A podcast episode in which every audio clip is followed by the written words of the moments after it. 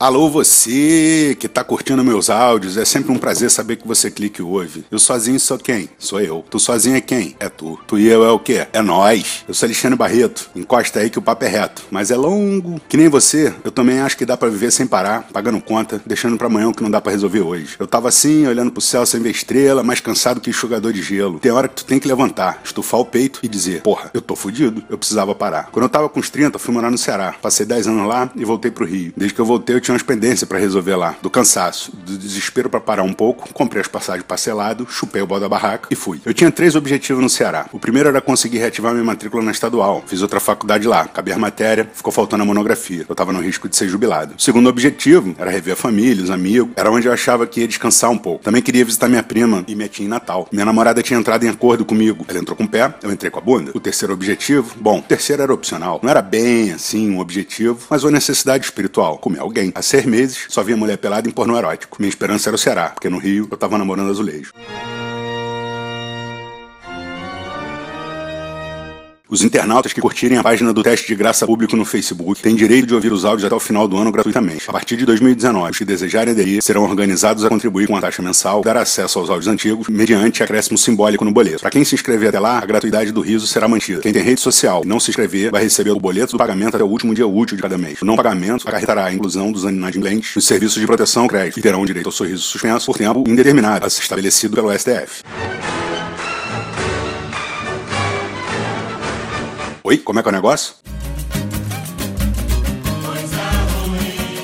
Entendi direito, mas já me liguei que o bagulho é se inscrevendo logo no teste de graça público para continuar ouvindo, vou dar mole. Todo semestre eu ia olhar as datas para pedir o reingresso na estadual. Sempre tinha sido na semana anterior. Esse ano acertei a data. Tinha que solicitar pela internet e aguardar um mês para resposta. Quais eram as possibilidades? Deferido, teu pedido foi aceito, deu certo. Ou indeferido, não, não deu certo, deu ruim. Marquei no celular a data da resposta e no dia certinho fui ver. Nem deferido, nem indeferido. Em julgamento. Ia lá, pior, comparecer na próxima semana para verificação. Era sexta-noite e eu tinha que estar em Fortaleza da segunda a sexta-feira. Na semana seguinte. Fui ver a passagem, né? Só dava para ir chegando no último dia. Deu medo de não dar tempo. Do avião quebrar asa, furar o pneu no voo, sei lá. Para dois dias depois, pro domingo, apertava. Mas parcelando, dava para pagar. Ninguém sabia que eu ia, não tinha nem onde ficar, mas quando precisa, a gente crê. A necessidade é a mãe da arte. Desenrolei com a Marília, minha prima, para ver se arrumava um lugar onde ficar uma noite. Ah, fica tranquilo. Tu fica na casa da Talita. Ela mora do lado da faculdade. Tu resolve tuas coisas e a gente procura um outro lugar para ti. Quando tu deseja, tu atrás os bagulho, irmão. Pra uma noite, já tinha onde dormir. Olha aí as coisas dando certo. Desembarquei domingo, três da tarde em Fortaleza. Mandei o WhatsApp pra Marília. Cheguei. Tá, tô indo te pegar. Pensei comigo. Pô, família é bom demais. Botei a arma lá no carro, a gente foi conversando, botando as mentiras em dia. A Marília vira. Alexandre, tu sabe a Thalita? Então, falei com ela agora. Ela disse que te recebe na casa dela sim. Ela só pediu pra você esperar ela fazer uma faxina. Ah, faxina é rapidinho. Meia hora, uma hora ela resolve. A Marília. Aí, hoje você não pode ir pra lá. Oi? Mas a Marília não tá de bobeira na vida. Ela tem solução pra tudo. Vamos fazer o seguinte: a gente toma uma cerveja e vai ficar tudo bem. Sentamos lá, um tempão que a gente não se via. Eu e a Marília fazendo declaração de amor um pro outro, doidão os dois, botando assunto em dia. Pisquei, olhei pro relógio, era 8 da noite. Alexandre, vamos só passar no beat tênis rapidinho. Quando ela falava do beat tênis, eu imaginava ela na beira-mar, patroa, calça de ginástica, gata, com a boca cheia de dente, um montão de gostosa passando, dando jaquetada por ali, jogando bola nos cachorros, nas madame, nos velhos da beira-mar. Beleza, tranquilo. A gente só não pode demorar muito, tá? Nada. É ligeiro. A praia era pra um lado, a Marília foi pro outro. Deu uma meia hora de trajeto, ela entrou numa favela e parou. Os caras cercaram um terreno baldio, descarregaram um caminhão de areia, o beat tênis rolava tranquilão. A Marília tava como? Empoderada. Entrou no bagulho gritando por cerveja já. Nove horas da noite, ela não tinha dado uma raquetada e eu não tinha uma lona para dormir debaixo. Pensei, ah, vou dormir no carro. Nem filme nos vidros tinha. A Marília mal acertava a bola e pedia para eu dar cerveja na boca pela grade. Chega a Thalita. Nem boa noite. Depois ela veio falar: Alexandre, eu vi aquele seu. Como é que chama? Seu áudio. Posso ser sincero? Claro, pô, toda crítica é construtiva. Você pode muito mais que aquilo ali. A Marília com areia dos pés à cabeça veio a mim espírito. Mandei pra Marília: Faz uma parada, tu vai me levar lá na Zária. Entre a Juvita Feitosa e a Bezerra de Menezes existe um bairro que é um portal dimensional, o bairro da Parquelândia.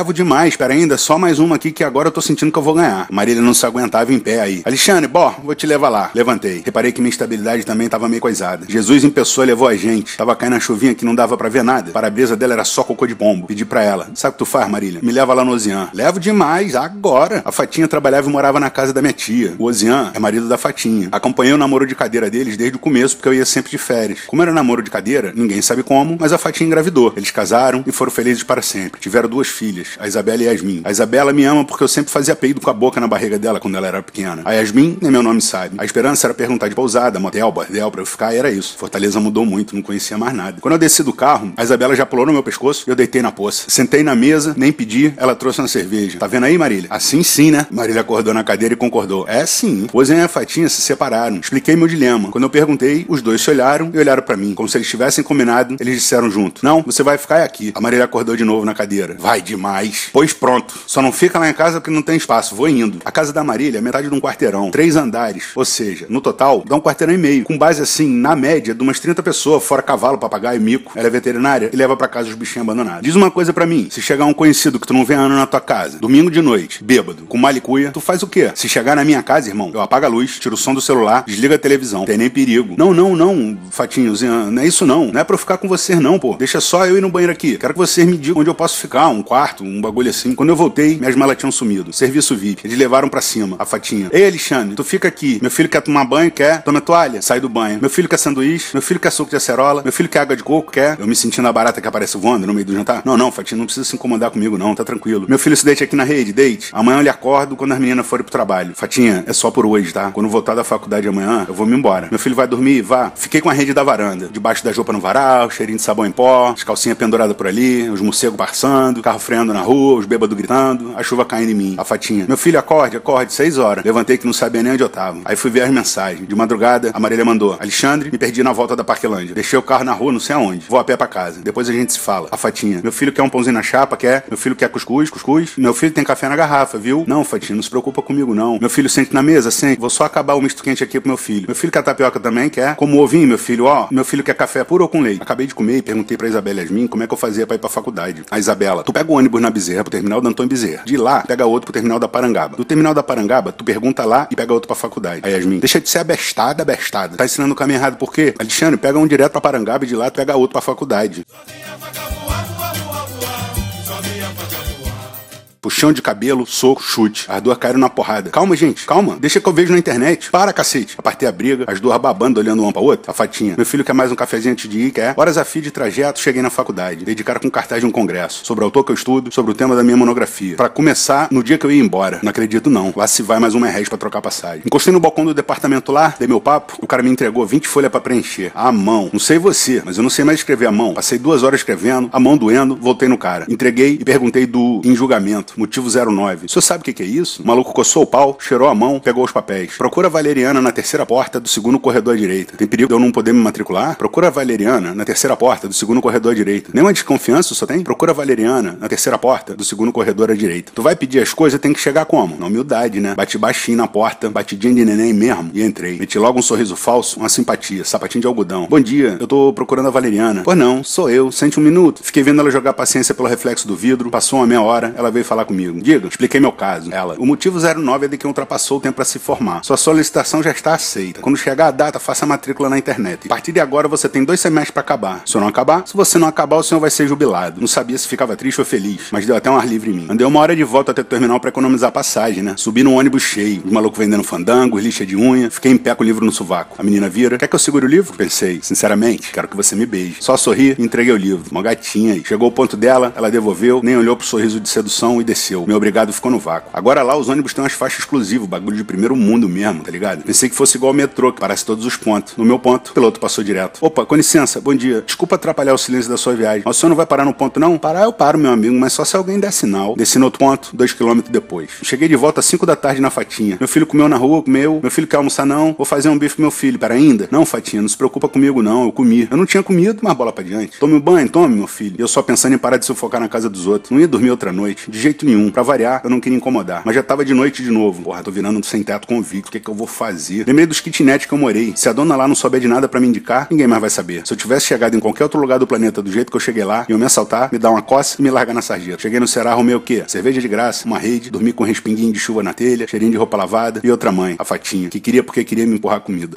Seu pedido Deus abençoou. Tu nem chega lá direito, já fica se sentindo celebridade. Neguinho falta da comida na boca. Cearense o brasileiro, né? Tem um maluco que não compreende, quer fazer chafurdo no bagulho. Tipo Cabral, trocando a costa inteira do Brasil por espelhinho. Tá coisado? Vai pro Ceará que é sucesso. Não é só a Fatinha e o Ozian. Lá, geral é assim. O cearense é o povo mais foda que eu conheço. Fui procurar a dona Zilná, dos kitnet. E cruzei com a dona Marlene, da loja de imóveis. Ela, deixa eu fazer umas ligações aqui. Em cinco minutos, tinha umas 139 ofertas de lugar para ficar. Até flat ela arrumou. Começou com 1.500, baixou pra 1.200. Ela ligou de novo, disse que era pro sobrinho. O maluco baixou pra 900. Lugar para ficar tinha. Não tinha, era dinheiro. Se eu tivesse 1.500, eu tinha ido pra Rússia ver a Copa. Ia ver no telão, mas pelo menos eu tava lá. A dona Zilná me viu e deu tchau do portão. Contei minha demanda para ela. Meu filho, quinta-feira tem um kitnet vagando. Se você quiser, eu ajeito lá, você fica esses dias. Não tem luxo, mas. Ah lá, o cearense fortalecendo de novo. Deu um fechado. Prometi aparecer na quinta e sair andando. Calma aí, quinta? Mais três dias? Pô, não perguntei o preço. Como é que eu vou dar notícia na fatinha? Cheguei na fatinha e Isabela chegou do trabalho. Sentei para respirar e a gente começou a trocar ideia, falar dos astros, das estrelas. Quando olhei pro relógio, era meia-noite. Meu filho quer sopa, quer? Coma uma sopinha? Coma. Fiz suco de muriçu, beba um copinho, beba. Desci para conversar com o Zian. O Zian contou lá a trajetória de sucesso dele, a separação da fatinha, a outra mulher, que vai morar no Trairi pra andar descalço o dia todo, pescar uns peixes por ali. E tu vai levar a outra, Zian? Leva é, porra, vou sozinho mesmo. Se tu quiser, Zian, desenho tua casa pra tu. Eu só ia ficar uma noite, eles tiveram que me aturar por quatro dias. Mesmo sem saber quanto eu ia pagar, tinha que ir pro kitnet. Fui botando as camisas suadas na mala e a fatinha calada. Pensei comigo, deve estar doente. O trovão explodiu no céu, que sacudiu a casa. Clarão da porra. Será com chuva o bagulho mais irado que tem. Quando relampeja, eu lembro do colo da minha avó. Os kitnet eram cinco quarteirões, ia dar pra ficar indo e voltando na fatinha. Ninguém é bobo de perder tapioca, pão com manteiga e cafezinho grátis, né? Mas siricho perto,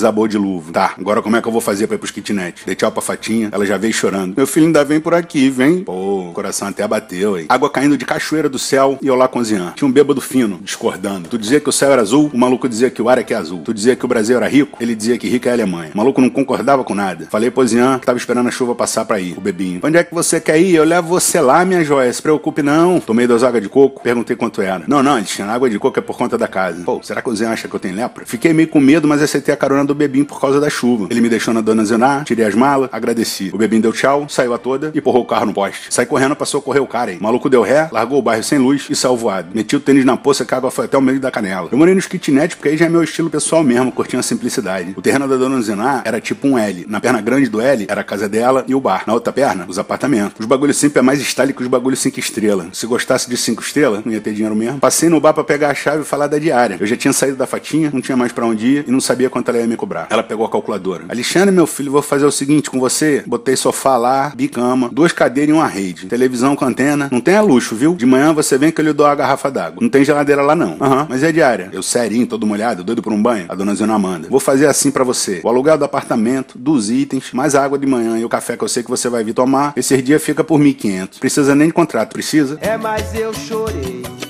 porque fui obrigado a chorar.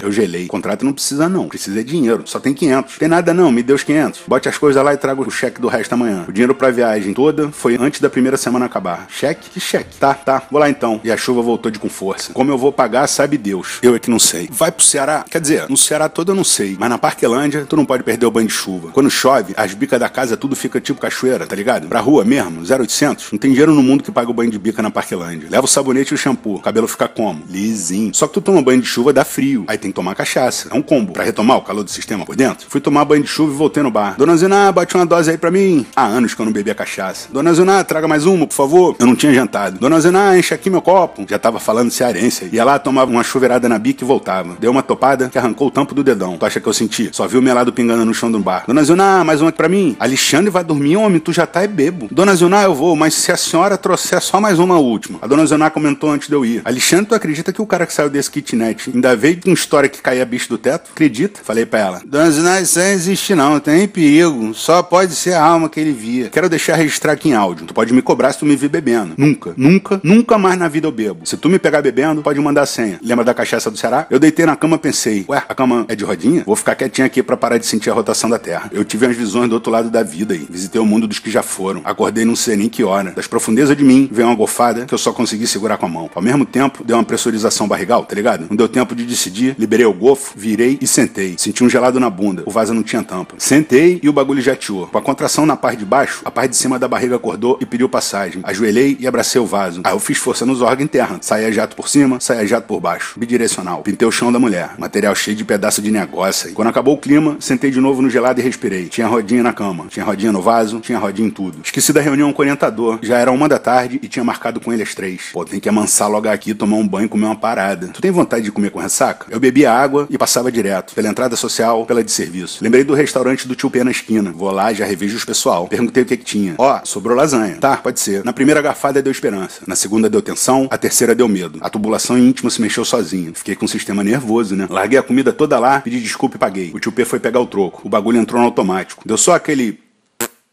pequenininho. Só um. Tá ligado quando tu sente uma olhada no meio da região não é legal? Tipo, deslizante? De cueca branca, irmão. Eu não tenho carro. No Rio, enquanto não levarem, ando de moto. Em Fortaleza, eu tava a pé. Sem moto, sem uma bicicleta, descobri os aplicativos. Eu converso com geral. Converso com mendigo, converso com desconhecido no metrô, com velho. Eu não falo muito. Quer dizer, falo um pouco, mas gosto mesmo é de ouvir os outros. As pessoas não conversam mais, né? Quando eu tô com um problema, colo no primeiro que cruzar o caminho e fico perguntando da vida. Rapidão me ligo que meus problemas é tranquilão de desenrolar. Quando as pessoas encontram alguém que quer ouvir e fica perguntando, que nem eu, neguinho conta a vida inteira. E a cada revelação, me amarro nas histórias dos outros. Chamei o aplicativo pela primeira vez na vida. Parece a foto do maluco, a placa, as estrelas do cara, quanto vai dar a corrida, irado. Entrei, dei bom dia, preocupado com a barriga, o maluco. Bom dia, companheiro. El brasileño se queja muito. Eu vim a Brasília na época da Copa passada. El personal haciendo marcha, rompendo todo, reclamando del governo. Com 15 dias de trabalho na aplicação, entrei nesse coche e de ali para lá e apaguei. Trabalho solo com mi para turismo. Trago amigos de Colômbia a Brasil, levo brasileiros para Colômbia, mi hermano recebe a turistas aí. Também tenho na representação de aparatos de Wi-Fi. Vou a reuniões vendo de Rio. E esse chinelo aí? O painel do carro tava cheio de chinelo, estilizado com lantejola, purpurina, crochê, tricô, sei lá. Eu perguntei e chegou no prédio do orientador. Dei parabéns pro cara. Paguei, o cara me manda num português melhor que o meu. Não quer levar uma chinela não? Minha mulher que faz. Interfornei, subi, cheguei na casa do professor. O orientador me recebeu na maior educação aí. Nem sentei já pedi água. A barriga revirando, fazendo barulho. Se batesse um vento eu apagava. Fraco. Levei o livro. O orientador manda o quê? Vamos fazer uma leitura juntos então. Abra aí no capítulo 3 que é o mais importante. Lê no português que eu acompanho no original alemão. Pensei comigo, porra, vim pro cara me orientar, o cara quer saber se você lê. Aí eu li, né? O maluco no original, eu no português. Ele falava no Skype, mandava WhatsApp, fumava. Aí ele larga na mesa uns biscoitinhos amanteigados. Falta de educação recusar, né? Comi um, comi dois, o bagulho revirou. Eu apertando as coxas. Daí pra frente eu tava ouvindo tipo a mãe do Snoopy.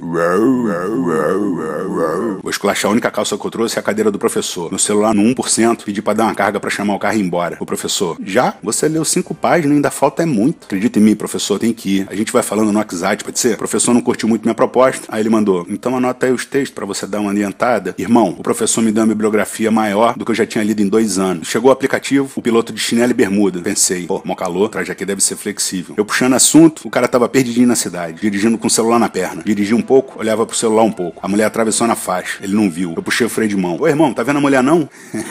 Tô, pô, tô seguindo o trajeto do aplicativo. Desci no kitnet, meu amigo dê cinco estrelinhas pra mim, lá, vai lá. Ó, tô dando aqui cinco pro senhor. Deu tipo um controle em mim aí. Meti a chave no portão, não abria. Descontrolou. Ouvi o grito. Pra abrir é pra fechar, pra fechar é pra abrir. Parecia uma voz do além. A fechadura do portão era de cabeça para baixo. Abriu ao contrário. Não tinha dado tempo de reparar em muita coisa com a cachaça e a barriga virada, né? Entrei no kitnet jogando a roupa pro alto. Vou dividir aqui com você uma intimidade minha. Eu sou tipo reloginho. Eu acordo, mando o fax pra Boston. Sagrado. Quando o documento foi todo enviado, destaco as folhas de papel, dobro bonitinho e boto na coxa. Organizado, um atrás do outro. Cadê que? Cadê que? Otimizar a limpeza. Te confesso que eu não lembro como é que eu fiz de manhã. As últimas 24 horas sumiram do registro. O álcool ainda tava rodando no meu organograma, tá ligado? Sentei na louça gelada, deixei fluir. Não lembrava se tinha papel, olhei pro lado, tava lá. Separei o material pra sepsia, coloquei os papéis já dobradinho na perna infilidiana. Quando eu encostei o primeiro no olho da goiaba, o bagulho absorveu imediatamente e o dedo de introdução molhou quentinho. Tá ligado? Os papel que rasga? Eu sou limpinho, vou no banheiro, tomo banho. A toalha não tinha secado com a chuva. Espalhei água no corpo que deu e sentei no colchão. Quer dizer, colchão, colchão não era muito não. A dona Zioná botou uma bicama velha que não tinha nem espuma mais, mais dura que pedra de amolar facão. Só o paninho mesmo, buído. Deitei para respirar. A barriga não parava de mexer, apaguei. Acordei e fui na dona Zuná, fui lá um café, fumar um cigarrinho por ali. Tudo bem que eu não sabia como, mas eu ia pagar por tudo. Alexandre, mas dois inquilinos vieram avisar que vão sair. Oxe, tu me deu foi azar. Ela enchia as garrafas pet de água da bica, congelava e me dava. Beber na hora, não dava, tinha que dar um tempo. Eu levava e deixava na pia. Se demorasse demais também, a água ficava quente. A água era sal puro, irmão. Melhor água salgada que passar sede, né não? O ex-vizinho argentino veio matar a saudade. Eu nunca entendia nada do que ele falava. Eu balançava a cabeça igual calango e sorria. Pra gostarem de ti, é só tu concordar com os outros. Alessandro, você já conectou ela Wi-Fi? Ué, a dona Zona não me falou nada de Wi-Fi, não. Tem Wi-Fi? Olha, ter Wi-Fi não tem, mas, mas a gente usa o da vizinha. Você quer a senha? Hum, quero não. Diga aí, pelo menos Wi-Fi não vou pagar. Lá perto, no final da Bezerra de Menezes, tem o Mercado São Sebastião. Sabe aqueles mercados que tem panela de barro, crina de cavalo, planta pra simpatia? Esse é o Mercado São Sebastião. Tinha natação no Sesc em frente ao mercado. Passei uns seis meses correndo atrás de vaga pra nadar, mas consegui. Eu saía da piscina e tava pobre. Ia embora com fome. Tava rico, comia tapioca com manteiga e cafezinho. Tava milionário. Mandava tapioca de carne de sol com queijo de coalho e copão de café com leite. Umas duas ou três vezes, lembro de ainda ter consumido um açaí. Quis matar a saudade e aproveitar o restinho do dinheiro, né? Fui no mercado. Pô, queria uma tapioca de carne de sol e a mulher, tem tapioca de carne de sol não, acabou. Que tem a de frango. Mó fome aí. Tá, me vê essa aí mesmo. O que sobrava de sal na água da dona Zilná faltava no frango. Biquei o café para ajudar a descer, queimei a língua. Tá com pressa no trânsito, irmão? Dá passagem. Melhor que tu dar uma de eu primeiro. Nessa aí de eu primeiro é que a gente chegou onde a gente tá. Veio uma moça me pegar no aplicativo. Sempre sento na frente de copiloto. A senhorinha queria sair da garagem, ninguém deixava. O outro queria dobrar na rua,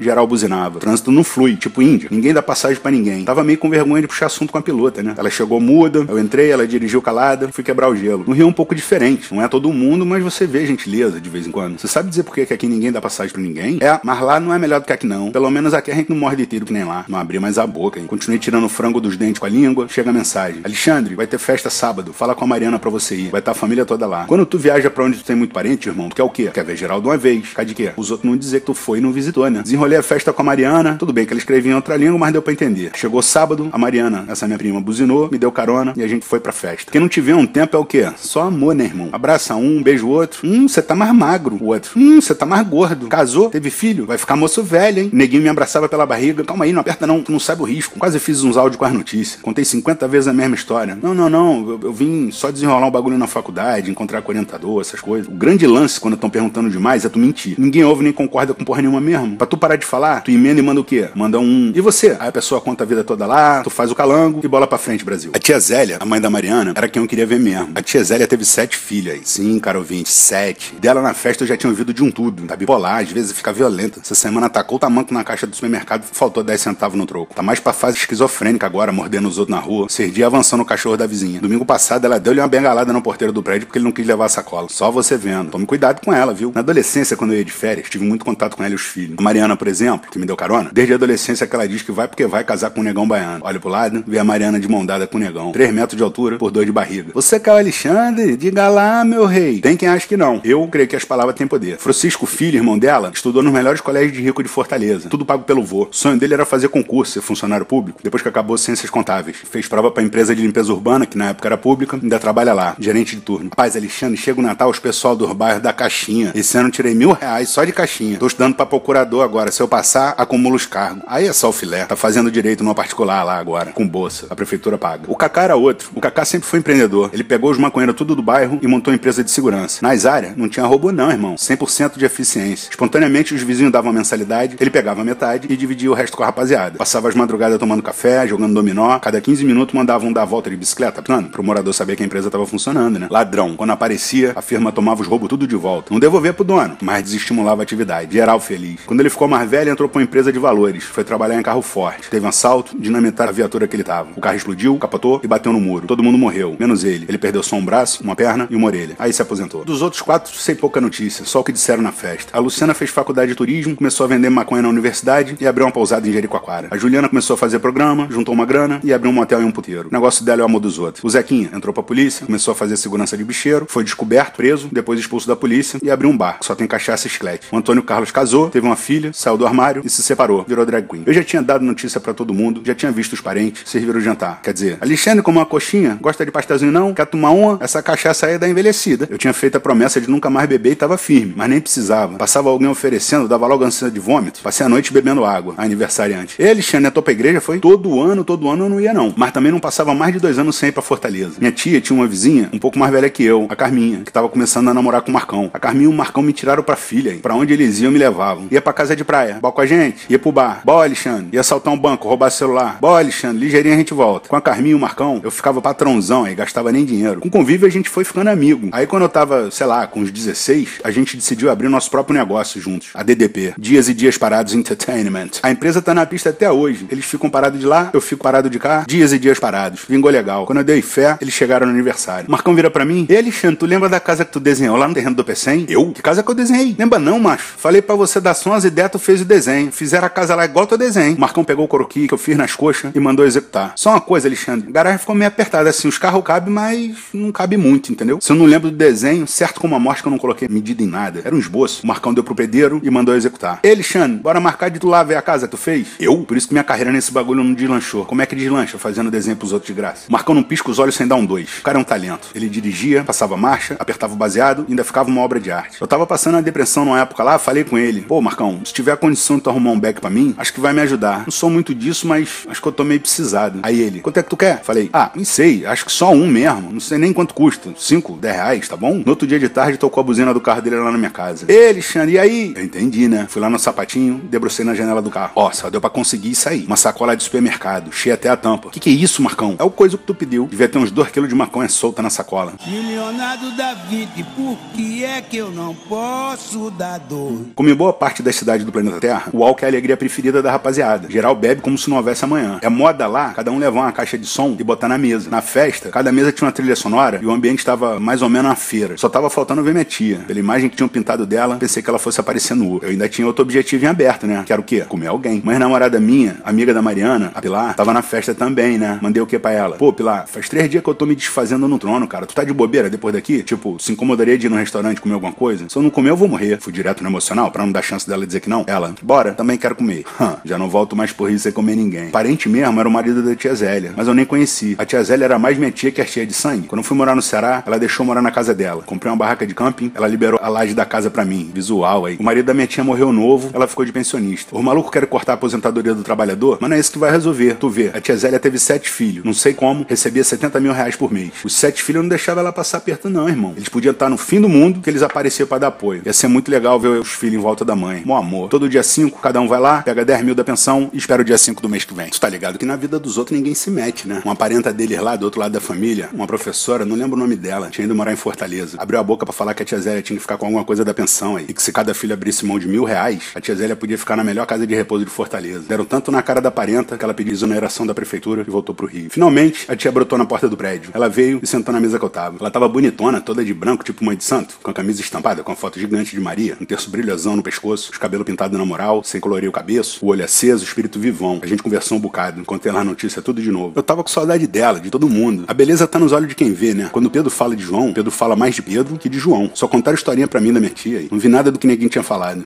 Por cima é balangandãs, por baixo é só. Um gato veio chegando perto pra se esfregar nela. Ela deu-lhe um bicão na cara que ele se escondeu no jardim miando. Pela primeira vez em dias, deu fome. Levantei e fui me despedindo de todo mundo. Minha aí se ligou e levantou também. Porra, tava gostosa pra caralho aí. Quando o espírito não envelhece, o corpo fica firme. Pensei comigo. Tá ligada. É hoje que eu namoro pelado. Saímos, ela deu a chave do carro, cheia de cachaça. Como eu só tinha bebido água, deu confiança pra pedir uma cerveja no restaurante. Pra abrir o apetite e dar uma fortalecida ali no clímax. Desceu meio quadrado, mas subiu redondo pro juízo. Dei a primeira garfada, ela vira, casei. Irmão, mulher casada, homem casado é embaçado. Não rola. Tanta gente solteira no mundo aí querendo se comer, tu não tem que se meter com gente casada, tá ligado? É feio. Quando eu tô no desenrolo de que a pessoa é casada, eu faço o quê? Nem pergunto. Porque aí se eu não souber, não é pecado. Casou? Casou com quem? Casei com meu ex-marido. Tempos modernos. O bagulho tá todo virado mesmo. Neguinho antes se separava pra casar com outra pessoa. Hoje neguinho se separa pra casar de novo com a mesma pessoa. Cada um com seu cada qual, né? Ele teve uma dor no peito esses dias, reuniu a família toda pra se despedir. O homem sente uma dor na unha, já acha que vai morrer. Eu penso, penso, penso e não consigo entender de onde foi que tiraram que mulher é sexo frágil. Sexo frágil sou eu, porra. Mulher carrega o piano a vida toda na história da humanidade, ainda tem que aturar essa história de sexo frágil. Ele foi pro hospital, fez um cateterismo, acho que neguinho futucou demais o catete e bateu no cérebro. Voltou, fez testamento, dividiu tudo logo com os filhos e veio com esse papo de que a gente tinha que casar. Aham, e aí? Aí marcamos a cerimônia, chamamos todo mundo, assinamos papel lá, tiramos umas fotos abraçadas, postamos. Pronto, tamo casados. Acabou lá, ele foi pra casa dele, eu pra mim. Tomara que morra logo. A pensão do Estado fica pra mim. A gente chegou tarde, sobrou só a gente, o garçom tava igual um feijão mexicano rondando a mesa. O restaurante vazio, os caras varrendo, virando as cadeiras. O garçom, vocês vão querer mais alguma coisa da cozinha? Se vocês puderem apressar, já faz meia hora que a gente tá fechando. Não, não, beleza, irmão. Eu tô comendo aqui, mas o senhor pode trazer a conta. Não, pode ficar à vontade, tem pressa não. E trouxe a conta. Não sei se tu já passou por isso, mas tinha um maluco no Ceará que só aparecia quando eu tava na boa. Tipo, cada dois, três anos, eu dava sorte de uma mulher simpatizar comigo. Aí eu levava a cremosa pra dar um rolé, sei lá, no calçadão da praia, que andava de graça. Chegava lá, o maluco tava lá e me via. Outra mulher achava que eu tinha algo pra oferecer, eu levava pra comer um pastel. Chegava lá, o maluco tava lá e me via. Ele achava que o quê? Que era o galã, comilão e rico. Eu fiquei na dúvida comigo se a Pilar tava ou não tava casada. Se era ou não era pecado se eu comesse. Pulei a questão. Tu vai pra onde depois daqui? Quer lá vai meus aposentos? Super confortável lá. Ela riu, soluçou e mandou. Alexandre, figurinha repetida não completa álbum. Você diz que ela é sua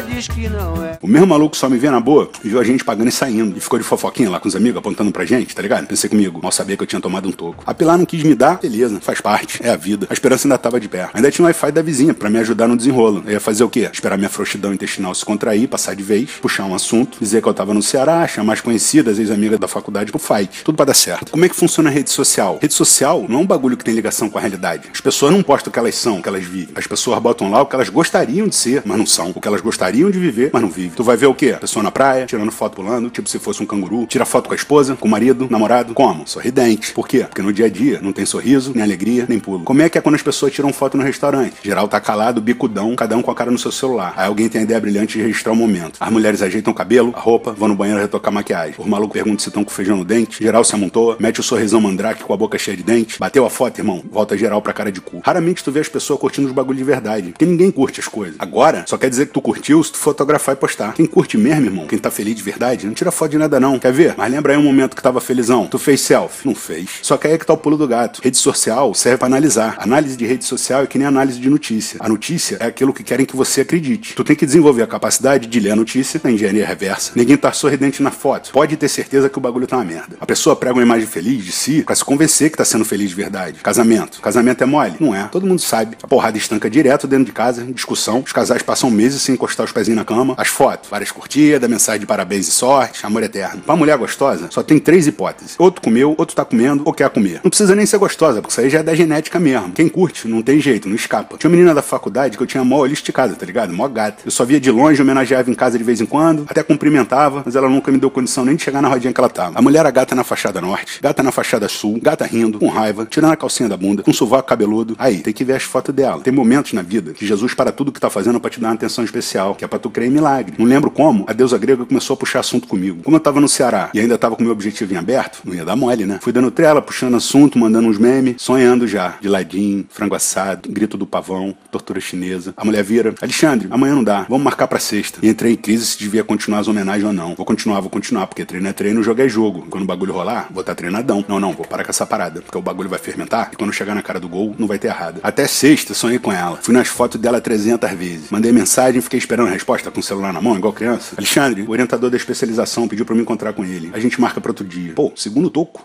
Só tenho causas perdidas sem o direito de vencer. Deu uma depressão, né? Dei parabéns pros aniversariantes dos dois últimos meses no Facebook. Mandei mensagem com 50 contatos. Fui ler um pouco. Larguei o livro em dois minutos, mandei mais mensagem. E fui no banheiro, irmão. Pra ser grande, aquela barata ali ia precisar diminuir uns dois palmos. Barata trata como? Na chinelada. Eu não tenho medo de barata. Barata tem a respeito. Porque barata ali parada, do nada, ela sai correndo, sai voando, por em cima de ti e te dá um mata-leão. Peguei o chinelo, taquei e corri. Só que eu olhei. O chinelo bateu nela. Cadê a barata? Sumiu. A assombração que vem do além, beleza. Mas barata fantasma? Como é que dorme com barata no bagulho? Saí do banheiro, dou de cara com o quê? Com a lagartixa. Porra, me hospedei no zoológico. Olhei pra lagartixa, a lagartixa olhou pra mim. Pô, eu nunca tinha sentido aquilo. A gente se conectou. Amor à primeira vista, de cara. Pelo menos alguém me ama. E lagartixa, né? Lagartixa é gente boa. Pô, a barata tinha sumido, mas tinha lagartixa. De repente, elas se entendem aí e dá pra dormir. Pra participar do congresso, tinha que ir na faculdade pagar a inscrição. Quando tu volta na faculdade que tu estudou, dá tristeza. Tu não conhece mais ninguém, ninguém te conhece. Tu só vira adulto depois de voltar na faculdade que tu fez, irmão. Fui ver os horários das palestras e vi que uma amiga tinha virado professora aí. Professora Leiriane. Quem diria? Fiz a inscrição, dei uma de João sem braço e sentei na frente da sala que ela tava dando aula. Ela saiu, me viu e veio falar. Na verdade, eu tinha ficado com ela uma vez na época. Depois desse dia, não sei porquê, ela se afastou. Chamei pra almoçar. Hoje não dá, passa amanhã esse horário. É, tá um pouco ruim pro meu lado. Se tem gente com quem é melhor tu nem falar, tem gente que se tu encontra, tu conversa infinito, não tem? A Leiriane é dessa aí. Passei pra almoçar no dia seguinte. A Leiriane era dura igual um coco. Inteligente, dedicada, linda e dura. Foi monitora na faculdade mil vezes. A gente entrou junto e perdeu o contato. Ela acabou a faculdade, fez prova pro mestrado em Porto Alegre e pra ser professora de escola em Fortaleza. Passou nos dois, veio o dilema. E trabalhar para garantir o arroz com feijão ir pro mestrado, fazendo das tripas coração. Ela foi pro mestrado. De lá pro doutorado. Metade em Porto Alegre, metade na Alemanha. Voltou da Alemanha, fez prova para ser professora na faculdade. 70 concorrentes doutores. Duas vagas. Ela passou de novo. Professora Leiriane. O pessoal pergunta, ela responde: sou professora. Geral acha que professor é duro. Professor universitário ganha papo de 15 mil no início de carreira, depois do esforço da vida toda. Tem tempo nem para respirar direito, mas pô, dá orgulho só de saber que ainda existe gente assim. As pessoas buscam uma tacada de sorte na vida. Tem uns esquizofrênicos, que nem ela, que ainda acreditam no esforço próprio, que não escravizam ninguém, nem se deixa escravizar, que lutam com as próprias armas e contam com o próprio esforço infinito. Professora da faculdade onde se formou. Pô, dá vontade de viver, irmão. Eu só queria comer, tudo bem. É maneiro quando tu encontra uma pessoa que fala pra caralho, mas ouve também, tá ligado? Dá gosto. Ela espera tu acabar teu discurso, ela ouve, depois faz a redação dela lá também. É uma espécie de espasmo neuronal generalizado, ouvir um discurso com início, meio e fim. Tem que ver a mensagem dela aí, com vírgula, acento nas palavras, concordância verbal. Parece que tu tá no WhatsApp com Machado de Assis. Leriane, tu vai fazer o que de noite? Uma outra amiga tinha um restaurante de sushi e eu queria ir lá. Vamos, vamos sim, Alexandre. Preciso ir. À noite a gente se vê com calma. Pensei comigo.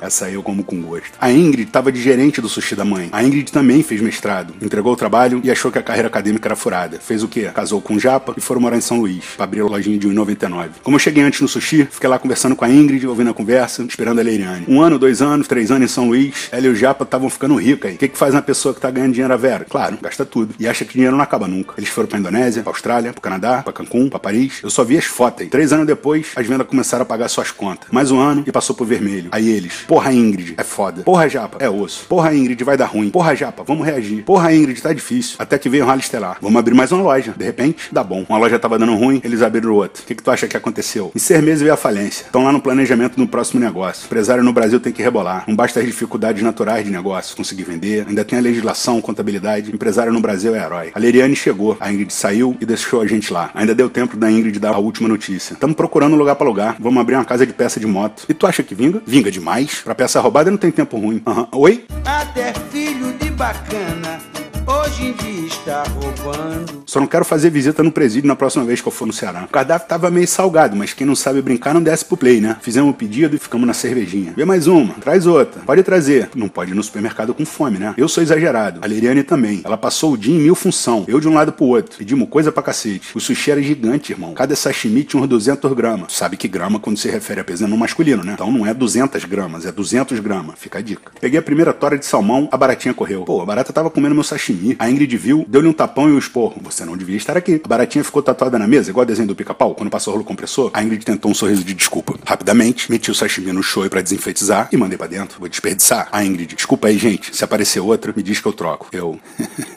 Tá. A Leriane e eu enchemos corne, umas 10 cervejas. A gente na metade do prato, a Ingrid veio de novo. É que eu tenho que liberar os funcionários, tá na hora. Tem que respeitar os trabalhadores, né? Pedi pra embrulhar a comida e mandei pra Leriane. Se você tiver que acordar cedo, se quiser dormir, beleza. Eu ainda tomo uma cerveja se você acompanhar. A gente só precisa levar. A meio quarteirão da casa dela eu tava como? Focada na sedução, né? Podemos ir lá pra casa sim. É hoje, moleque. Levamos umas 5 cervejas na mão, além das 10 na barriga, veio a conta. A Ingrid só cobrou a cerveja, culpada por causa da barata. Aí me deu crise. Aviso, não aviso. Aviso, não aviso. Aviso, não aviso. Avisei, né? Trouxão. A Ingrid. A conta tá certa é isso aí mesmo. Levei as garrafas batendo na sacola, equilibrei o sushi na outra mão. Eu não gosto de comer bebendo, né? Aí é que dá PT. Subimos pro apartamento dela, bebendo, bebendo, conversando, bebendo, conversando, conversando, conversando, bebendo. Comecei a sentir uma desfalecência. A Leriane vira. Nem te falei, deixa eu te mostrar uma coisa que eu tô praticando. Foi no quarto e trouxe um macho de ferro debaixo do braço, apoiou no chão, desatarrachou, encostou no teto. Testou para ver se estava firme e mandou um palidense. Na primeira pirueta, escorregou e foi com os cornes no chão. Leriane, tu ainda tá viva? Nem respondeu. Levantou e foi de novo. Meteu as acrobacias, os movimentos. Para acabar a performance,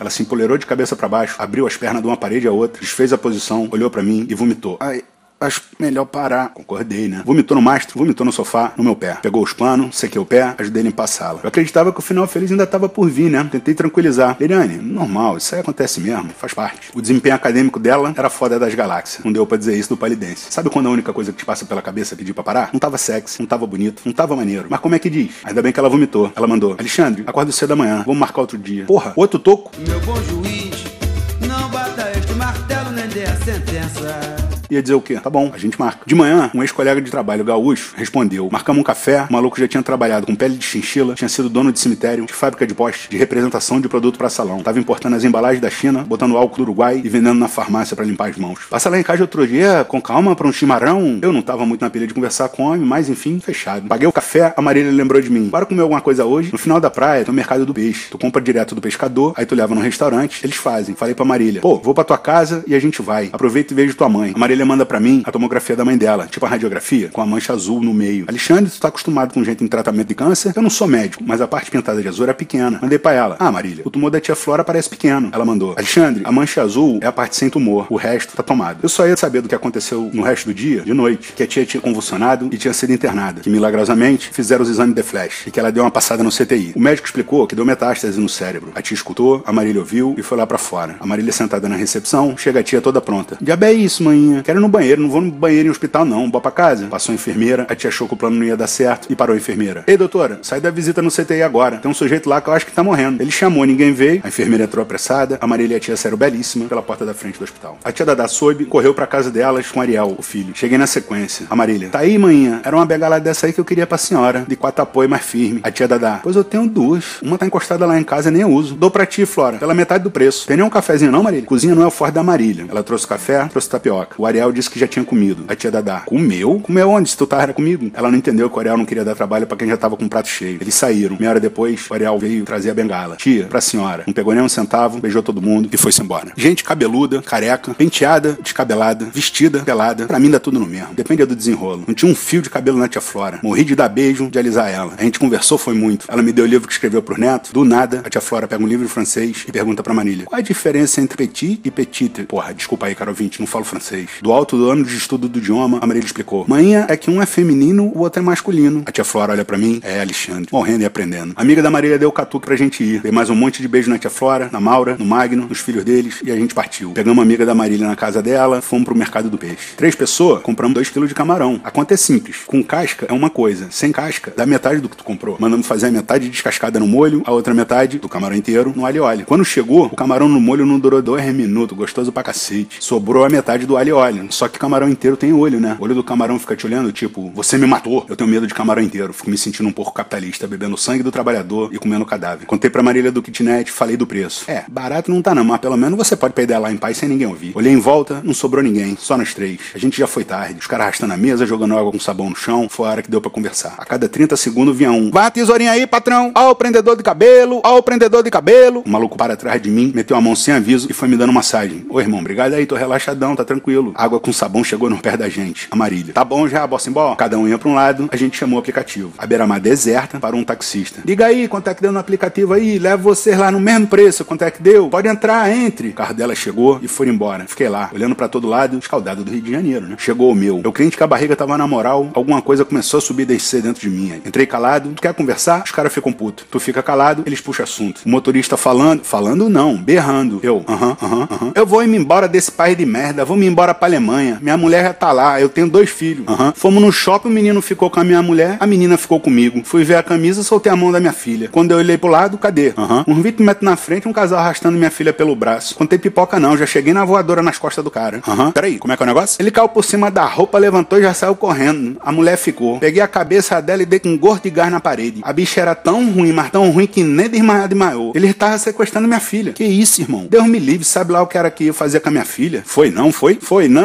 Tô só esperando acabar o processo pra ir embora. Minha mulher passou, foi três dias deitada na cama sem falar. Senti a revolta do cara, dei razão e quis dar uma palavra de apoio. É, o processo é demorado, mas fica tranquilo. Se tem prova, vai dar tudo certo. Você tem que esperar a condenação dela pra poder viajar? Não, não, tô esperando ser absolvido da tentativa de homicídio. Camarão deu liga invertida, irmão. Entrei correndo no kitnet e liberei o presidiário. Tomei banho e apaguei. Acordei domingo sem nada pra fazer, fui na Dona Zionar e sentei lá. Apareceu o Armindo. Cara conserta televisão, liquidificador, máquina de lavar, fogão, bicicleta, computador. Doidão, ele é. Fala aí, minha joia, e aí, como é que tá as coisas? Sóbrio, bom dia. E não fala mais nada. O maluco nem olhou pra minha cara. O dali a pouco entra dois caras e pediram a minha de cachaça. Um dos caras vira pra mim do nada. Rapaz, vou mentir pra você não, ó. Eu gosto é de mulher velha. Mulher nova é muita dor de cabeça. Pra tu ser corno é fácil demais. Falei pra ele. Mulher velha, mulher nova, mulher média. Se tratar mal, o chifre é certo, irmão. Tu trabalha com o quê? Eu não trabalho com nada não. Sou só assessor dele aqui. Ele é humorista. Conhece não? Júlio Soim. Ei, Júlio, mostra os vídeos aí pra ele. O humorista não abria a boca. Botou 10 vídeos em sequência no YouTube pra eu ver. O cara é fã, mas consegui pegar o sentido geral das piadas. Depois dá uma olhada lá no YouTube. Júlio Soim. Mó barato. Deu saudade da fatinha, né? Fui lá. Colei no Ozean. Sobe lá, Alex, que ela tá em casa. Subi. Meu filho, vou fazer um chá de bol de modo de melhorar a barriga. Tu quer? Quer? Bebo chá? Beba. Meu filho quer que eu bote uma garrafinha pro meu filho levar? Quer? Aí meu filho bebe mais mais tarde. Vai ficar bonzinho.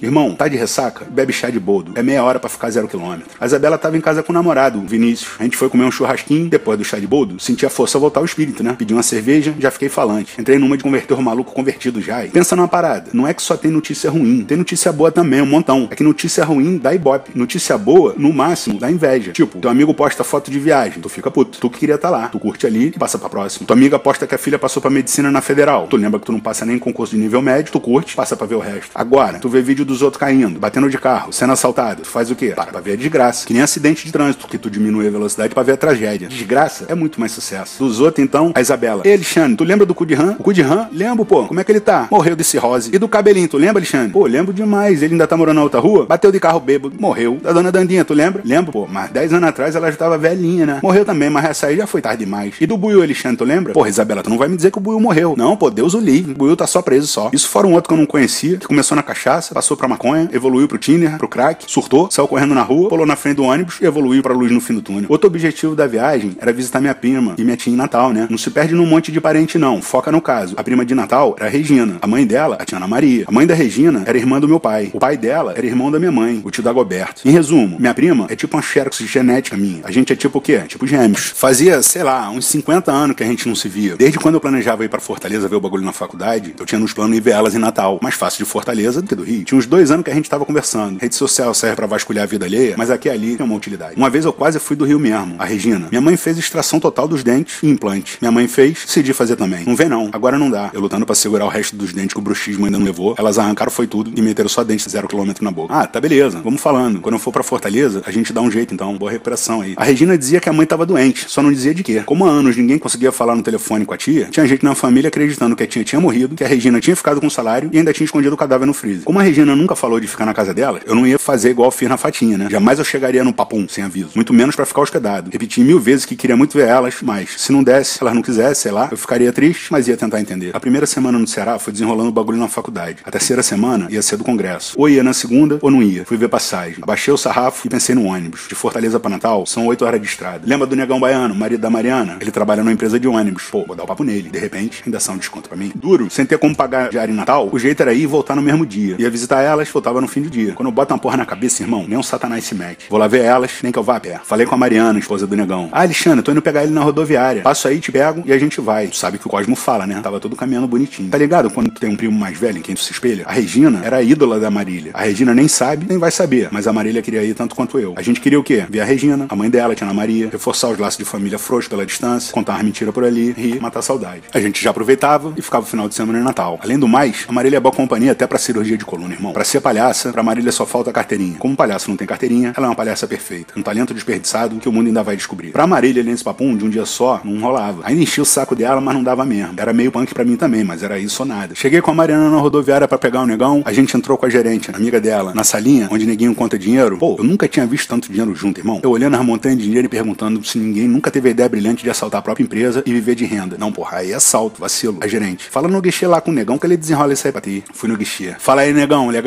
Diga lá, meu rei, como é que eu posso lhe ser útil? Expliquei o caso. Me dê aí sua identidade. Olha, consegui um preço ótimo aqui para você, viu? Na baixa temporada é mais fácil. É dinheiro ou cartão. O maluco conseguiu para mim o mesmo preço que eu tinha visto na internet. Eu não consigo entender que gente desse quilate seja amigo de alguém. Comprei pra cedinho na quarta, voltando no último horário. Liguei pra avisar a Regina. Oi, Alexandre. Ah, tá bom, ótimo. Fala aqui com a minha mãe. A tia não tinha morrido, irmão. Fala, tia, tudo bem? Tia, olha só, eu só liguei pra avisar que a senhora querendo ou não querendo, quarta-feira eu tô aí pra lhe ver, tá bom? Minha tia. tá bom, fala aqui com a Regina. A Regina falou que tudo bem, que podia ir, que já tinha feito até compra. Falei pra não se preocupar com nada. Ela deu endereço, perto da rodoviária, não dava nem cinco minutos. Aí fiquei lembrando do pai dela, lembrando dela, lembrando da tia, da infância. Fiquei como? Nostálgico. Passagem na mão, tudo desenrolado. Avisado, dormi neném aí, felizão. Acordei, várias mensagens da Regina de madrugada. Minha mãe não tá bem depois. Minha mãe não dormiu, vou levar no médico de manhã. A última. Chegamos da consulta. A pressão da minha mãe caiu muito. Recomendação de repouso absoluto, sem condições de receber você amanhã. Quem quer, irmão, dá um jeito. Quem não quer, dá desculpa. Eu li as mensagens, só não consegui acreditar. Passei o dia mal aí. Abri o e-mail, tinha um da minha prima lá, malcriadão. Você não sabe o que a gente tá passando. Pensei, pô, não sei mesmo, tu não conta? Porra, será que falei que fiz alguma merda pra variar? Li reli mil vezes os e-mails. A Regina não falava coisa com coisa, não dava papo reto conclusivo. Tudo era escorregadia, sim. Podia ser uma grande merda generalizada. Podia ser só a velhice da mãe dela e cuidado excessivo. Eu acho que risada, gargalhada, cura tudo. Principalmente as próprias dores. Até doença. Quando tu chega num lugar de conseguir rir de si mesmo, tu vai viver até morrer, irmão. Vai viver bem. Nada te abala. Para mim, esse é o mais sólido, o mais profundo poder da graça. A graça tão procurada, tão pouco encontrada. A Regina me manda outro e-mail. Se você tivesse avisado com antecedência, porra, mais de dois anos de antecedência, se você tivesse preparado a minha mãe, como é que prepara sem contato? Você não sabe as responsabilidades dos outros. Nem todo mundo tem a vida que você tem. Porra, quer trocar? Dali a pouco, outro e-mail. Ó o papo, pedido de perdão. Não conectei olhar com CREA. Contei pra Marília. Alexandre, não acredito não. Ainda bem que eu não fiz que nem tu. Eu ia ficar puta, mais puta, viu? Elas entraram pra uma igreja há anos lá, a vida toda. A tia já não trabalha mais lá, mal frequenta. Tá velhinha, mais cansada, mais em casa. Quando as demandas da tia Ana Maria cresceram, a Regina precisou se afastar um pouco da igreja. Aí começaram a pressionar ela que se não serviço próximo, não ia pro céu. Nem fui pra casa da minha namorada para escrever para ela. Fiquei preocupadaço. Escrevi um e-mail gigante aí. A Regina acabou ajudando, entrando pra administração da igreja, né? Por um salário simbólico ali. Revezava a vida entre a igreja e os cuidados com a mãe. Muito legais as postagens dela, só tu vendo. Só mensagem de amor, compaixão, salvação, carinho com o próximo. As fotos lindas. Não foi dessa vez que eu consegui ver elas, mas já sei quando é que é a próxima chance. Morreu e agora tu vais pro inferno. Estás condenado, não tem salvação. Não, não, não tem arrego, não.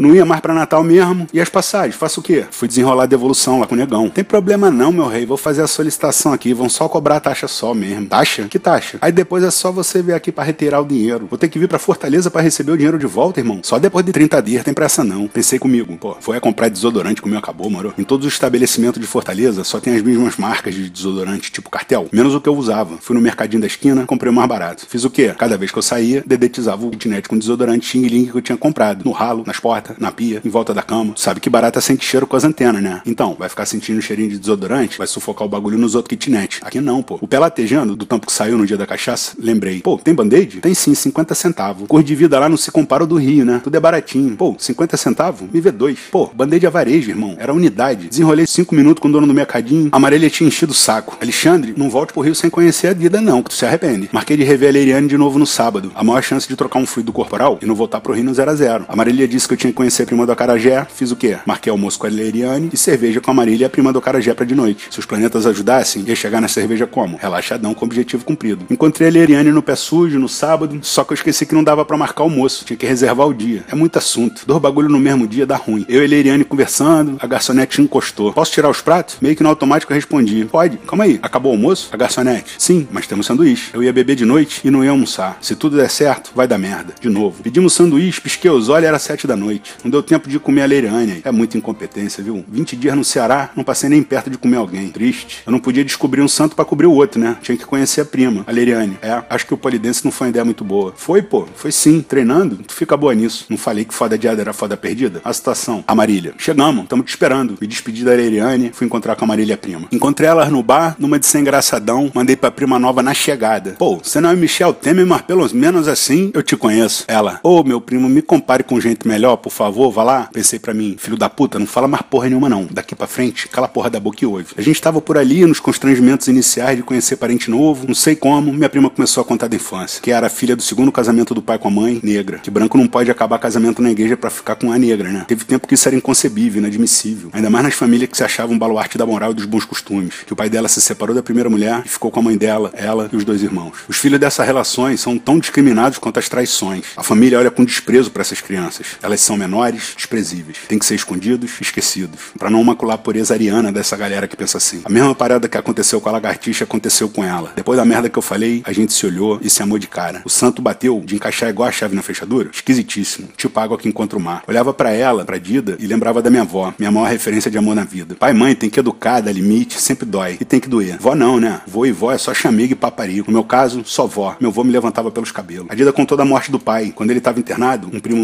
nosso, médico, o Guilherme, saiu do Rio. Nem conhecia ela fora das fofocas da família, mas foi lá ajudar. Quem quer faz, quem não quer dá desculpa. O Guilherme fez tudo o que pôde. Fiquei como? Mais fã ainda do Guilherme, né? Só que o tio, o pai da Dida, não melhorou. Toda família tem história. As famílias nunca contam o lado negro da força. A minha, a tua. Os malfeitos do passado, eles acham que vão influenciar o futuro. Que os novos não têm que saber das coisas ruins. É o contrário. Se tu não conhece o passado, o teu, da tua família, da humanidade, a tendência é uma só, repetir. Se não igual, pior. O pai da Dida foi o primogênito, né? Pra mãe dele, a avó da Dida, ele era o preferido. Os irmãos, a irmã dele, encruaram ciúme. Quando isso acontece muito cedo, o ciúme vira raiva, desejo de vingança e fica, pra vida toda. Qualquer chance de botar isso pra fora não passa batido. Na infância, a gente se forma. O resto da vida é consequência da infância. Com criança, todo cuidado do mundo é pouco, tá ligado, né? O pai dela passou um mês internado, o Guilherme fortaleceu, mas chegou a hora, irmão. Chegou a hora. O pai dela morreu. Aí os irmãos estavam sem grana pra velório, enterro. Uma irmã do pai ligou, prometeu ajudar e disse que ia mandar dinheiro. A Dida foi ver o depósito, mandaram 70 reais. O que, que tu faz com 70 reais? Dá nem pra uma coroa de flor. Não bastasse a miserinha, ainda ainda teve discurso. Você não lembra? Mas quem comprava roupa para você era eu. Disso você não lembra. Quem te dava roupa era eu. Tu só se vestia porque eu mandava dinheiro para comprar roupa. É, na hora que um pai morre, não tem coisa melhor para dizer pra filha mesmo. A Dido ouviu e respondeu: Pois tia, agora eu não consigo, mas diga quanto foi que a senhora gastou com a roupa para mim, que assim que eu enterrar meu pai, eu lhe pago. Faço questão. Com 70 reais, a Dido e os irmãos decidiram comprar uma cesta básica para uma conhecida, que elas sabiam que precisava. Ela contou pra tia a decisão e arrematou: Tia, me faça um favor, finja que a gente não existe, como a senhora sempre quis. E tem mais. Eu quero que a senhora vá tomar no meio do seu.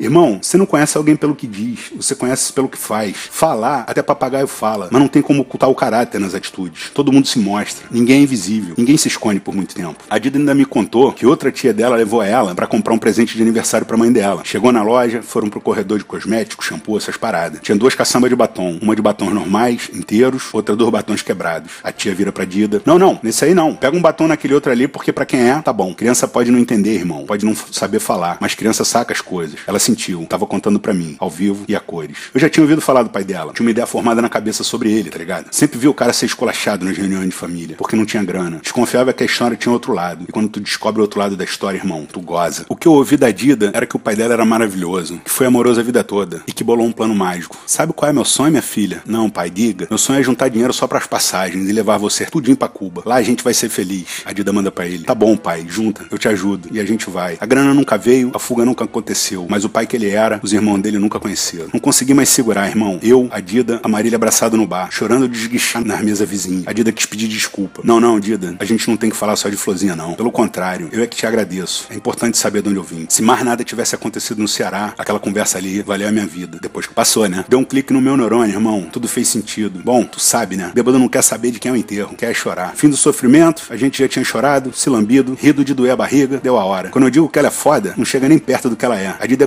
cozinheira formada na França, irmão. Leva mal não. Eu tenho uma prima chefe. Ela mandou para mim: Alexandre, meu lindo, o que é que tu gosta de comer? Muqueca de arraia. Ela disse: Vale, se eu te disser que eu pensei nisso, tu acredita? Pois sexta-feira, antes de tu ir, vou fazer uma muqueca para ti. Mandei no ato. Fechado. Fechado é fechado, não é? Ah, tá legal, a gente marca não. O frango sem sal no mercado me deixou com desejo de carne de sol, né? Não ia correr o risco do meu filho nascer com cara de carne de sol. Fui no mercado de novo. Tapioca completona, carne de sol, queijo de coalho, bacon, ovo mexido, cafezão com leite. Não sei tu, mas eu vou num lugar que eu frequentei, que eu já fui. Eu lá esperando a tapioca, o céu meio nublado, caiu um dilúvio. Eu de chinelo. Para lembrar os raros momentos de bonança do passado e dar um tempo pra chuva, fui na mulher do açaí também. A mulher bota banana, farinha de trigo, sustagem, leite em pó, aveia, passa, nozes, couve picada. Deu um rolê no mercado. Panela de barro, desentupidor de pia, rodo, pano, os bagulho da China. Porra, eu já tava com os pés molhados mesmo, vi o furo na minha camisa e lembrei dos outros mercados. Visitar os mercados em Fortaleza é imperdível, irmão. Tudo baratinho aí. Eu não compro roupa. Pra não dizer que eu não compro, quando uma camisa fura, vou lá e compro outra. A bermuda rasga. Passa seis meses e compro uma nova. Chinela arrebenta. Não, aí eu boto o preguinho e vamos nós. Dura mais um tempo. Tem vários centros de compra, tá ligado? Em Fortaleza. Não tem mais nada do Ceará. É praticamente tudo importado. Mas, enfim, é um passeio. Fui no centro fashion. Pô, nunca imaginei que o empreendedor pudesse se inspirar na pirâmide social para fazer um projeto de shopping aí. No térreo, no nível do chão, milhões de boxes de um metro quadrado. Com tudo que alguém um dia já pensou em usar na vida. Tudo baratinho pra caramba. No segundo nível, o nível melhor um pauzinho. Boxe de dois metros quadrados. No terceiro são as lojas maiores, assim, de uns quatro metros quadrados. No quarto andar, bem perto de Deus, pertinho do céu, o nível das lojas maiores. Só no quarto andar que as lojas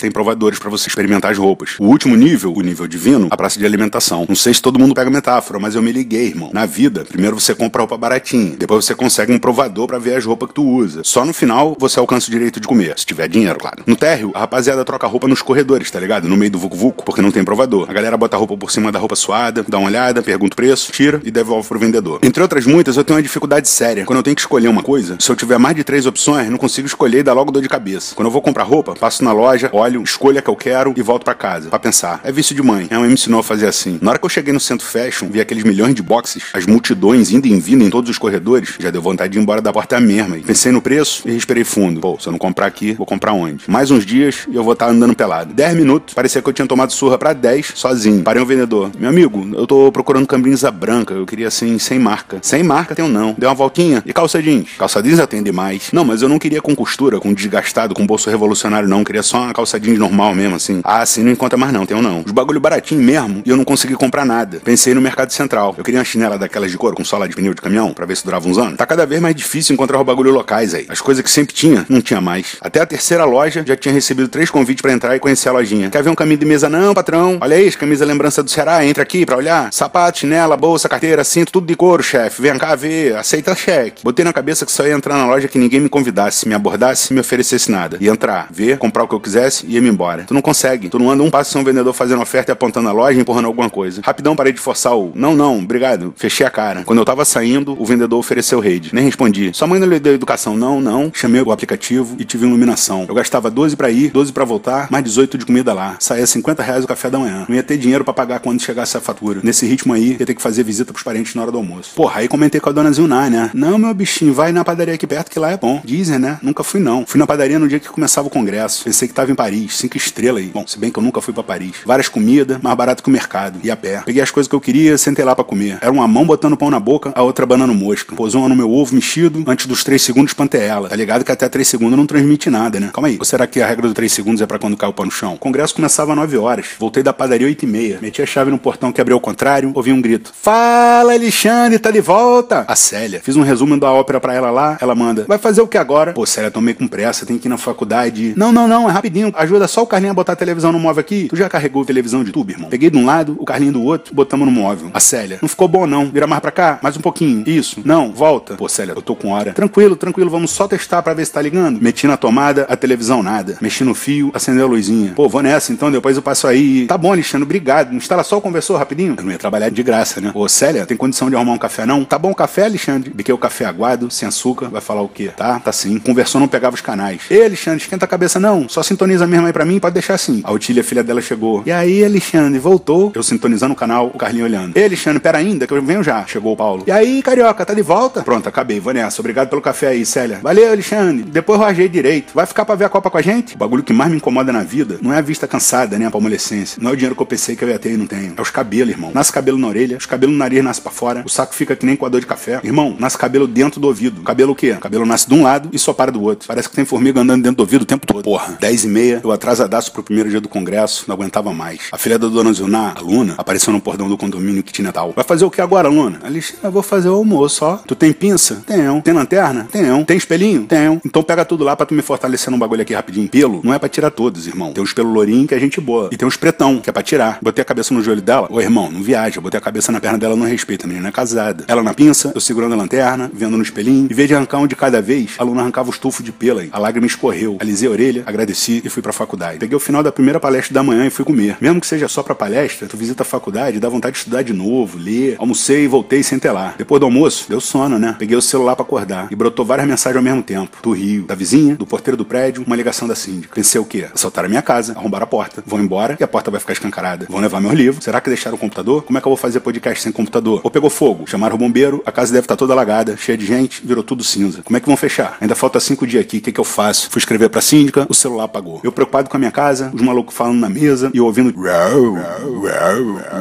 que será que aconteceu no Rio pra esse desespero todo? Fico pra palestra ou vou pro kitnet carregar o celular? Olhei um plano. Entre a parte da tarde e da noite, vou lá, pego o carregador e volto. Senti até um ar livre. Botei no kitnet, pus o celular na tomada. Não ligava. Deitei no colchão de pau pra me esticar um pouco. Senti umas coisas caindo em mim. Tava caindo bicho do teto. O celular ligou, ouvi as mensagens. Alexandre, tá saindo água por debaixo da porta do teu apartamento. Água? Eu fechei geral pra viajar, pô. Parece água limpa. Será que é o tubo de incêndio? Manda a chave pra gente abrir e ver. Em casa, nem cama eu tenho, irmão. Minha cama é o colchão no chão. Se alagou tudo, meu colchão deve estar igual uma esponja de lava-louça. Olhou o colchão, vai encharcar os travesseiros. A vizinha. Não queria ser a portadora de mais notícias, não, mas. E mandou a foto da garagem do prédio, debaixo do apartamento. Vários bolhão d'água gigante por debaixo da casa toda. Quando acontece um lance muito desesperadores, tu bota uma esperança vazia na cabeça, repete no cérebro e crê que vai dar tudo certo. Bom, se a água é limpa, beleza. Só passar o pano, secar, que tá legal. Fui no correio da manhã seguinte para ver quanto tempo a chave levava para chegar. Se eu mandasse, ia chegar no Rio depois de mim. Ou seja, mais cinco dias de vazamento garantido. Sentei pro segundo dia de palestra e me veio uma calma do além. Alexandre, alagou? Tá alagado. Domingo tu tá lá. Aí tu resolve. De acordo com o e-mail da síndica, o vazamento era culpa minha que não deixei uma chave. O porteiro filmou. A água fazia onda no corredor quando eles puxavam no rodo. O vazamento é grande, senhor. Tem de piedade de nós que recorremos a voz. A viagem tava no fim, tinha que aproveitar os últimos dias. Minha casa alagada, pá, eu aqui ouvindo palestra. Será que eu tô esquecendo de visitar alguém? Estão dizendo que vai ter greve de caminhoneiro. Pô, por que, que eu tô cansado? Pô, será legal demais. Banho de chuva, cachaça. Será que eu vou voltar pro Rio sem comer ninguém? Palhacinho tá como? Esfolado, né? Com 50 anos, não basta basta tu ficar broxa. Tu também não tem mais a mesma capacidade intelectual, de atenção, tá ligado? Os professores discorrendo, a merda é que tu perde uma frase, já era. Não entende mais porra nenhuma. Eu me perdia toda hora. Calma aí, porra, tô anotando outra frase. Aí tentava pegar o fio da meada. O único extraterrestre, peixe fora d'água, era eu. Quando você tá na faculdade, você quer o quê? Quer assinar lista de presença, pegar os créditos do bagulho, passar o semestre na matéria, e era isso. Eu não. Eu tava atento, ou pelo menos tentando. Era importante pra monografia. Eu tinha que me informar. Eu tentava ficar focadão, só que não adiantava. Aí bonito. Pô, eu queria desabafar a merda que tava rolando em casa, meu desespero. Mandei mensagem pra uma amiga minha do Rio, a Janu, contei o caso. Imediatamente ela responde: Você tem que fazer alguma coisa, o prejuízo pode ser muito maior. Fiquei bolado, tudo de novo. Vou lá na sua casa, pode arrombar? Pô, na merda tu pensa? Não pensa, né? Pedi pra ela fazer o que fosse necessário. Hoje é ruim, tô enrolada. Amanhã de manhã, sem falta, eu vou lá. O tio Nilo, de São Paulo, me manda propaganda política, vídeo de uma mulher pelada, bandido sendo preso. Entrou uma mensagem dele: Alexandre, já que tu tá no Ceará, me manda umas folhas de graviola, eu te pago. O maluco saiu do Ceará há 50 anos e acha que árvore de graviola tem em cada esquina. Não sei nem se graviola dá em árvore, irmão. Porra, mas essa agora, tá? Vou desenrolar aqui e mando. Pedi pra Dida conseguir com as alunas dela do interior, ela vinha na outra semana e me trazia. Pra ninguém querer colocar meu nome na boca do sapo, entrei numa de rever geral. Quando tu embarca nessa, tu só tem uma certeza, né? Tu vai esquecer alguém. Eu olhava e reolhava os contatos no celular, passei no baby lanche da Luísa de noite. Pô, no baby lanche tu leva 10 reais e tu come uma pizza, um x-tudo, um suco e um pastel gigante. O Luísa e a Silvânia estão há anos no mesmo ponto. O Dandan e o Diego, filho dele, já estão é grande e resolveram empreender também, seguindo o exemplo da Luísa. O Dandan foi pro carnaval, encontrou o amor da vida e não pensou duas vezes antes de começar a produção. Fez logo um filho e botou uma churrascaria na frente do baby lanche. É, uma micro churrascaria, tipo um churrasquinho. Passa a noite todinha, frenético, vendendo espetinho, cerveja. O Diego, o Diego é que foi o primeiro. Bom, meu pai vende o lanche, eu vendo a sobremesa. Aí abriu a sorveteria do lado. Então ficou um complexo gastronômico. O espetinho do Dandan com cerveja pra abrir o apetite. O baby lanches do Aloysio e da Silvânia pra comer. E a sorveteria do Diego, pra tirar o sal da boca. Tudo em família. Troquei uma ideia com eles, comi e o pad boy sentou. Rapaz, Alexandre, meu chapa, e aí? O pad boy não tem nem o primeiro grau. Agora é ensino fundamental que chama, né? Fez a inscrição no Bolsa Família, conseguiu uma casa do Minha Casa Minha Vida. Vendeu a casa. Arrumou outra. Vendeu de novo. Com a grana, comprou um galpão gigante e alugou. Ei, pad boy, de moto? Rapaz, Alexandre, naquelas 600 eu vendi. Aí comprei uma 125, só pra andar mesmo. Pô, tu saiu das 600 pra uma 125, cara. Rapaz, Alexandre, 600 tava valendo 15 contos. Só de multa tinha 48 mil. Aí eu vendi. As multas ficaram pro cara que vendeu, não passei pro meu nome não. Ah, entendi. E os empréstimos, pad boy? Pad boy empresta dinheiro a juros. Pra um momento de emergência que todo mundo passa. Rapaz, Alexandre tá bom demais. O pessoal tá fumando é uma pedra, viu? Às vezes eu vendo a moto só pra ter dinheiro pra emprestar pra cracudo. Mas só empresto com empenho. Como assim, pad boy? Ah, por exemplo assim, o cara quer 50 reais emprestado. A 100% ao mês eu empresto. Mas tem que deixar um celular, um cordão de ouro, um rádio de carro, alguma coisa pra essa pessoa não pagar, né? E tá dando certo, pad boy? Rapaz, Alexandre tá, ó. Até hoje não tomei um calote. Comprei foi três apartamentos pra alugar agora. O gaúcho deu papo. E aí, cabeça? Desistiu do chimarrão? Putz, quem não se enrola? Esqueci do cara. Mandei pra ele. Pô, hoje rola? Claro, cabeça. Vem aqui pra casa. Fui pra lá. Esse meu camarada tinha mandado convite pro casamento dele. Não deu pra ir. Fiquei como? Culpadão. Pro chimarrão, não tinha como negar, né? Cheguei na casa dele. Ô maluco, cadê tua mulher? Minha mulher? Minha mulher é minha. Bota a boca na bomba e chupa, Alexandre. Tá lá dentro estudando pros concursos aí. Chimarrão tem mais cafeína que café, né? Tu bebe e fica igual um cracudo. A esposa veio na sala, falou comigo, entrou de novo. Dei um abraço nele, voltei pros kitnet. Perdi a muqueca prometida de uma chefe internacional, não ia perder, né? Mandei pra ela. Tá de pé a muqueca? Ela responde. Alexandre, aconteceu uma coisa super chata. Pai de um colega de escola tinha molestado o filho dela. Vai por mim, irmão. Eu conheço essa dor. Foi abusado? Soube de um caso? Denuncia. Não vou nem falar muito. Compus uma música pro indivíduo. Não precisa se estressar. Não procure nem se arrepender. Guarda um desejo no peito. Lá na cadeia teu cu vai virar um bambolê. Lá, lá, lá, arerê. Três dias de palestra, a organizadora do evento subiu, agradeceu, fim. Eu dei um mole. Passei dois anos estudando, sozinho. Tu lê sozinho, a tendência é tu se apaixonar. Eu me apaixonei pelo autor. Fui seduzido porque eu não entendia porra nenhuma. Sabe que é tu ler um parágrafo e parar pra pensar na vida? Se alguém perguntasse, eu não saberia repetir uma letra do que eu tava lendo. Autor que vira referência sempre apanha de quem vem depois. Com as novas perspectivas, o velho parece infantil. Assistir um maluco tomar várias rasteiras no congresso. Quando a conceituação é consistente, tu vai seguindo o autor passo a passo, meio que vai concordando. Seja qual for o tema, se tudo é mole, tu vira partidário, defensor e não aceita opinião contrária. Pronto, já pode se alistar no exército de Hitler. Da reunião com o orientador, veio mais livro do que eu já tinha lido em dois anos. Durante os dias lá, fui lendo e tendo ideias. E mandava no WhatsApp pro orientador. Ele mandou para mim, Alexandre, você não precisa de ideias. Você precisa delimitar um objeto de estudo e escrever. Nós não temos mais o que conversar. Aguarde seu texto para dar continuidade à orientação. Você fala demais, rapaz. Só pensava na minha casa alagada. Eu tava com saudade do meu barraquinho. A Janã entrou com um chaveiro na minha casa. Não é água limpa não, Alexandre. O esgoto do prédio entupiu. Deu retorno na sua pia. Vai dar trabalho. É uma praga pior a peste da guerra. A Dida passou no kitnet e trouxe as folhas de graviola pro Tunilo. Ia mandar de lá mesmo, né? Não ia trazer pro Rio. Passei a tarde na delegacia com ela, dando depoimento, fazendo BO. Pensei, bom, a moqueca já era. A Dida. Pronto, fiz o que tinha que fazer. Vamos na padaria. De agora pra frente, é moqueca no meio da gente. A maior parte das vezes que a gente tá feliz, ninguém lembra da foto. Chegamos tudo junto na casa da Dida. Ela, eu, a Marília e a Talita. Era tanta energia, irmão, que a lâmpada da cozinha explodiu. A gente comeu no escuro, a luz de vela. Nunca na vida comi uma moqueca daquela aí. Pedi pra Talita tirar um minutinho a cara do celular e tirar uma foto. Essa aí ficou pra história. A matrícula na faculdade consegui fazer. Se eu vou me formar ou não, o tempo é que vai dizer. Malandro é malandro, mané, mané. Qual curso? O que é o que é? Aquele curso que geral acha que só tem maconheiro. Que as matérias são violão 1, violão 2, teoria da miçanga e história do artesanato de rua. O que é o que é? Pra tu entrar, basta tu sorrir, mas pra sair com o diploma debaixo do braço quase ninguém sai. Vou falar disso outro dia na série de áudios O Futuro Dependia Disso. Você também pode ouvir os áudios no meu Facebook e pode acompanhar os que vão sair mais pra frente. A prima é tia de Natal? Bom, pensa aí você. E se tem certeza que quando morrer vai pro céu. Comi alguém? Não comi não. Ainda tenho muito baião de dois pra comer. Ai, ai. Fui pro aeroporto e um avião tava decolando com a greve dos caminhoneiros. Consegui embarcar 48 horas depois, pra Brasília. Passei mais 24 horas lá. Três dias comendo pão de queijo, que era o que dava pra pagar. Não queria nem saber da fatura do cartão. Correio não tinha caixa pra envio. Peguei uma caixa de fogão no lixo, botei as folhas de graviola dentro e mandei pro meu tio em São Paulo. Caro pra cacete. Ele ligou pra agradecer. Alexandre, dos três sacos que veio na caixa, um chegou razoável. O outro a metade apodreceu, o terceiro apodreceu todo. Quanto foi? Nem perguntou. Mandou outra mensagem dois dias depois. Falei com meu médico. Ele disse que chá de folha de graviola pode afetar meus rins. Joguei tudo fora. Você entende, né? Coração lamenta, meus olhos choram. Desci no Rio, fui pegar a bagagem, a companhia quebrou as duas alças da minha mala. Saí do aeroporto, com mochila nas costas e mala na cabeça. O celular tocou. A dona Zilnar. Alexandre quer o resto do dinheiro da diária. Abri a porta de casa, um cheiro de podre. Não tinha um palmo de chão que não tivesse macarrão, gordura de esgoto. A casa toda com cheiro de lixão. O colchão encharcou, os travesseiros também. Não tinha nem onde dormir. A Isabela mandou mensagem. Minha mãe tá mandando um beijo. Foi boa viagem.